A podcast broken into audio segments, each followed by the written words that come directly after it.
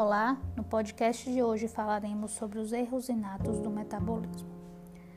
Trata-se de distúrbios de natureza genética transmitidos em sua maioria de maneira autossômica recessiva, que geralmente correspondem a um defeito enzimático capaz de acarretar na interrupção de uma via metabólica. Ocasionam falhas como síntese, degradação, armazenamento ou transporte de moléculas no organismo provocando sintomas que envolvem diversos órgãos e sistemas, como o cérebro, o trato gastrointestinal, causando muitas vezes acidose metabólica, hipoglicemia e várias outras afecções. Falaremos inicialmente sobre a fenilcetonúria, também chamada de PKU. Ocorre por conta da deficiência da enzima fenilalanina hidroxilase em 97% dos casos.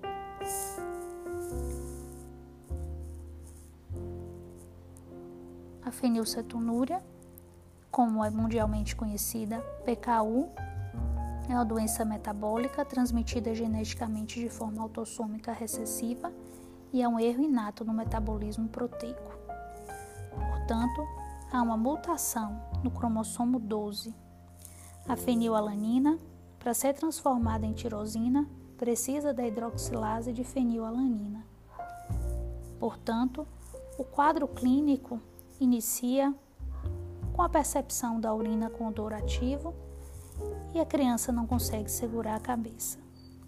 Normalmente, essas crianças têm um desenvolvimento normal até os oito meses e depois pelo excesso de fenilalanina no sistema nervoso central, isso acaba afetando a síntese de neurotransmissores de mielina, provocando um retardo no desenvolvimento psicomotor, na fala, causando bastante agressividade e até convulsão e tremores. Há uma despigmentação de pele, olhos, cabelos por conta da melanina. Portanto, o primeiro sinal de odor típico da urina e suor, que expressa através de cheiro de rato, acaba provocando a identificação possível desse erro inato do metabolismo. O diagnóstico é obtido com sangue do calcanhar, que é o teste do pezinho. O tratamento, eminentemente dietoterápico, nos primeiros 15 dias de vida. E a exclusão do aminoácido fenilalanina. Então, a gente precisa isentar para que não haja o comprometimento dessa função da fenilalanina, que é a transformação através da fenilalanina hidroxilase em tirosina e por conta de outras enzimas em melanina. Isso assegura o crescimento físico adequado, a síntese proteica adequada e ainda faz com que a gente tenha uma criança sem alterações. O objetivo do tratamento é a gente aderir a essa dieta, eliminando alimentos com alto teor de proteína, como carnes, peixes, leites e derivados, ovos, e adotar alimentos com moderado teor de proteína, com ingestão de fórmulas especiais.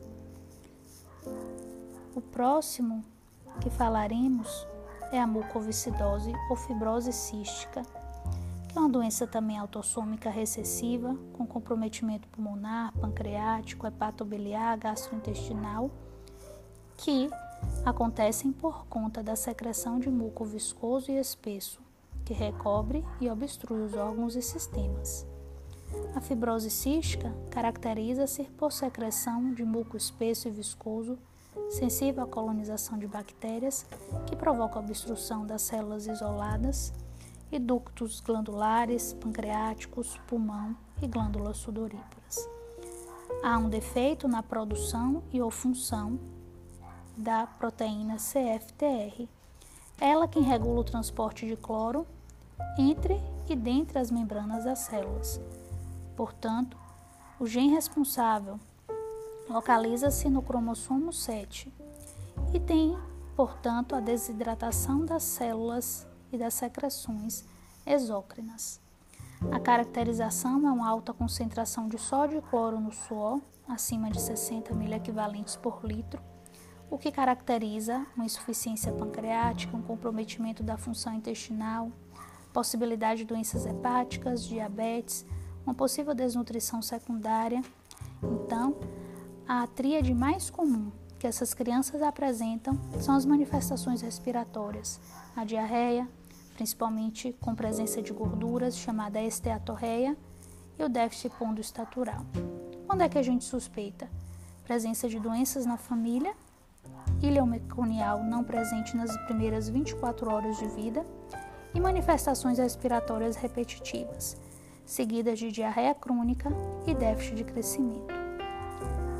Logo, é preciso, para o diagnóstico, uma dosagem de sódio e cloro no suor e, portanto, quando elevadas as concentrações, a gente diagnostica aí a mucoviscidose.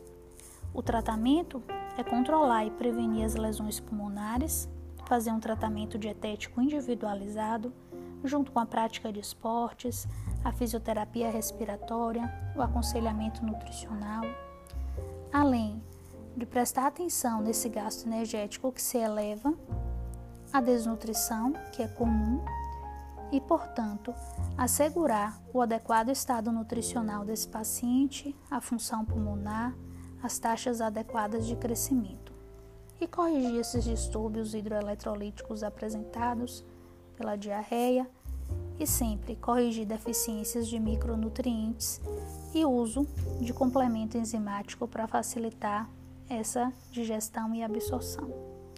Portanto, é importante uma dieta hiperproteica, principalmente com hidrolisados proteicos, albumina, além de utilizar gorduras de fácil hidrólise, ômega 3 e com relação aos carboidratos, ter muito cuidado com os carboidratos simples. lives.